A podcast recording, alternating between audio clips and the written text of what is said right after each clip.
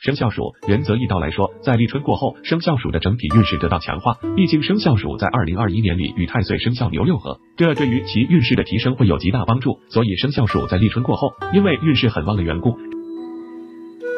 在这个过程中，生肖鼠要做的就是尽量把握机会，做自己想做的事情。例如，想要提高自己的物质生活品质，那么在立春之后，便可以将更多时间和精力。生肖龙在立春之后，虽然整体运势表现并不是特别突出，但是却会拥有很不错的事业运势。也正是因为事业运势的提升，生肖龙在立春之后的喜事，主要就是